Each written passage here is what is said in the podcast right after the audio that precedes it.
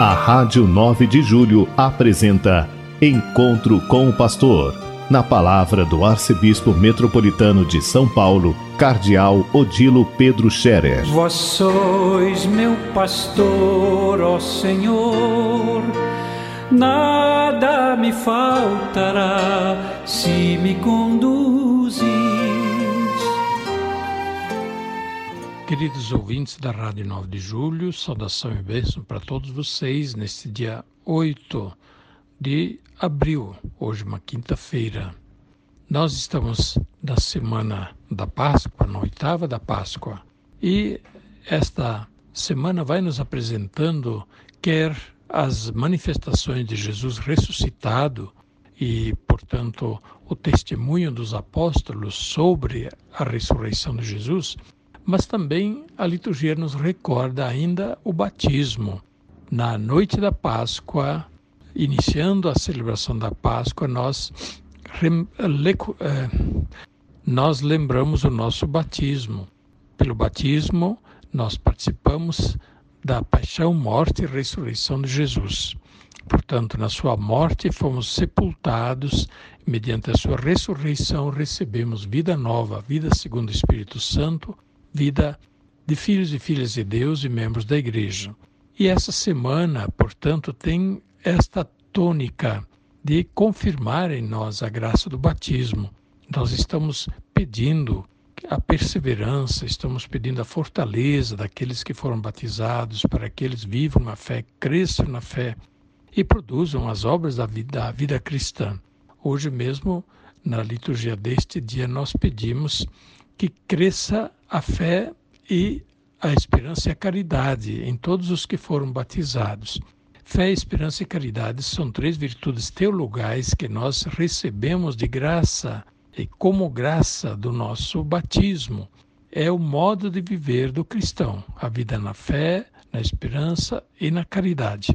E, portanto, nós estamos pedindo que durante a nossa vida toda nós possamos não só conservar a fé, a esperança e a caridade, mas crescer e progredir, aprofundar a vida na fé, esperança e caridade, e assim dar o testemunho da vida nova, a vida segundo o Evangelho, a vida segundo Cristo, a vida na igreja.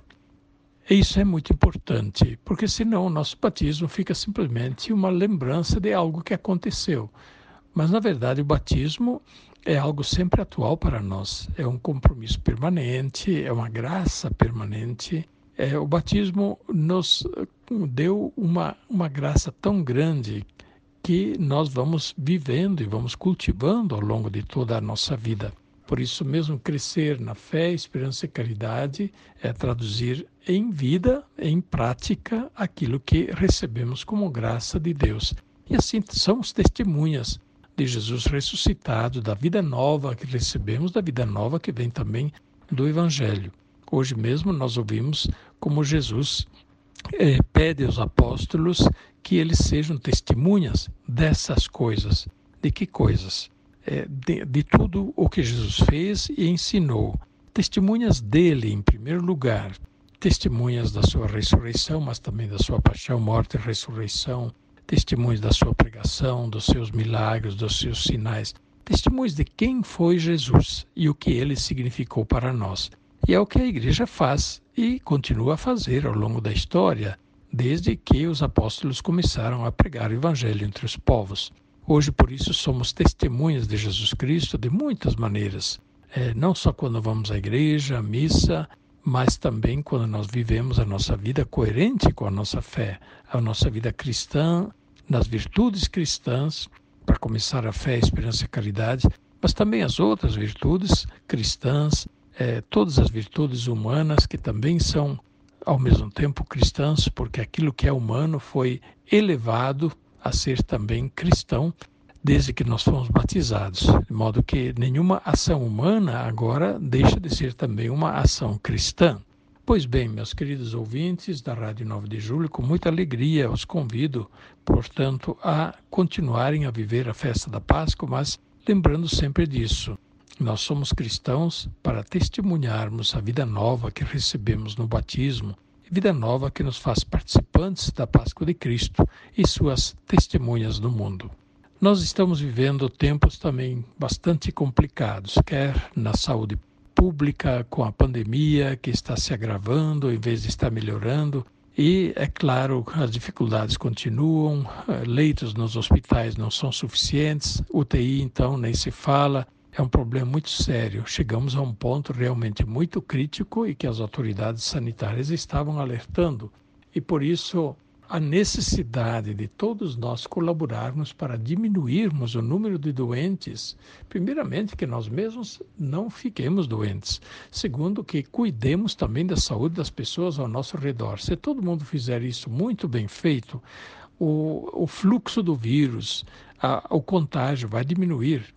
E aí sim estaremos mais seguros e nós conseguiremos vencer, na medida em que também a vacina vai chegando ninguém imagina que a vacina chegue em dois dias, porque é muita gente para vacinar e não tem fábrica que consiga fazer a vacina em pouco tempo. Portanto, estamos vivendo essa dificuldade de maneira muito, muito realista, independentemente de responsabilidades não cumpridas pelas autoridades que deviam ter tomado as providências no tempo certo. Mas todos nós devemos fazer a nossa parte, isso sim. E fazer o que podemos fazer, o que depende de nós, isso já vai aliviar muito a situação. No Supremo Tribunal Federal começou ontem, mais uma vez, o debate sobre a questão de ter celebrações da missa, dos cultos com a presença de fiéis ou não ter. Se os governadores e prefeitos podem proibir ou não proibir de ter celebrações com o povo ou não ter. Sinceramente, eu acho que é uma discussão mal colocada. A questão não deveria estar sendo colocada se pode proibir ou não proibir. A nossa Constituição brasileira está muito clara que não pode proibir, não pode impedir de as, os cidadãos terem a sua religião nem de manifestarem a sua religião. Não adianta ter se não pode manifestar. A livre manifestação faz parte da liberdade religiosa. Então, não é uma questão de discutir se pode ou não pode. É uma outra questão é tomada de consciência da gravidade da situação na qual todos somos chamados a colaborar. E por isso todas as igrejas, todas as religiões, todos os cultos, todas as missas precisam levar em conta esse fato. A doença está muito grave, a pandemia está muito grave. Não adianta a gente estar afirmando os, os seus próprios direitos. Não é o caso de a gente ficar batendo o pezinho dizendo é meu direito, é meu direito. Claro que é nosso direito. E esse direito, eu também estou de acordo, não deve ser proibido. Isso seria contrário à Constituição. Digam lá o que quiserem. O fato é o seguinte: aqui não se trata de discutir direitos, se trata de discutir mais que tudo deveres. O dever de cuidar bem da saúde, o dever de colaborar todo mundo pela superação da pandemia, o dever da solidariedade e até da justiça, de a gente não expor ao risco nem a própria saúde, nem a saúde dos outros. Portanto, o apelo deveria ser diferente. O apelo ao nosso dever, mais do que ao cumprimento dos nossos deveres, do, do, ao respeito aos nossos direitos. Todos nós devemos colaborar e é o que nós estamos fazendo em nossa arquidiocese, apelando para todos, vamos colaborar também desta forma. A igreja sabe que é muito sério não poder o povo ir à missa, não poder participar da comunhão durante um certo tempo. Mas isso não é negar o seu direito, esse direito permanece. É um pedido, é um apelo para que todos nós colaboremos a fim de que a saúde e a vida seja preservada, a nossa para começar, e depois a dos outros. Quantos negacionistas já não pegaram Covid e também morreram? Cadê o seu direito? É, era o seu dever ter cuidado para não pegar a Covid e, em vez de ficar negando e afirmando o seu direito. Portanto, todos devemos colaborar. Este é o ponto. Mais do que afirmar o próprio direito, agora é afirmar o nosso dever de colaborar, de fazer todo o possível para que a saúde seja preservada e nós possamos, quanto antes, superar essa pandemia. E depois teremos todos a continuidade dos nossos direitos, de podermos participar das, da missa, dos cultos, de receber os sacramentos, e a igreja tem muito apreço por isso. A igreja não tem desprezo por aquilo que faz parte da sua vida. Ela bem entende que é muito grave este momento e que pedir aos fiéis que fiquem em casa, que assistam a missa pela televisão, pelo rádio, é apenas uma forma parcial de participar, mas isto não vai ser para sempre. É um momento transitório e devemos estar atentos para colaborar. Fique com Deus.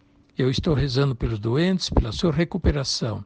Eu rezo também por todos os enlutados, todos aqueles que faleceram, para que Deus os conforte, Deus conforte as famílias enlutadas e receba em sua casa todos aqueles que faleceram.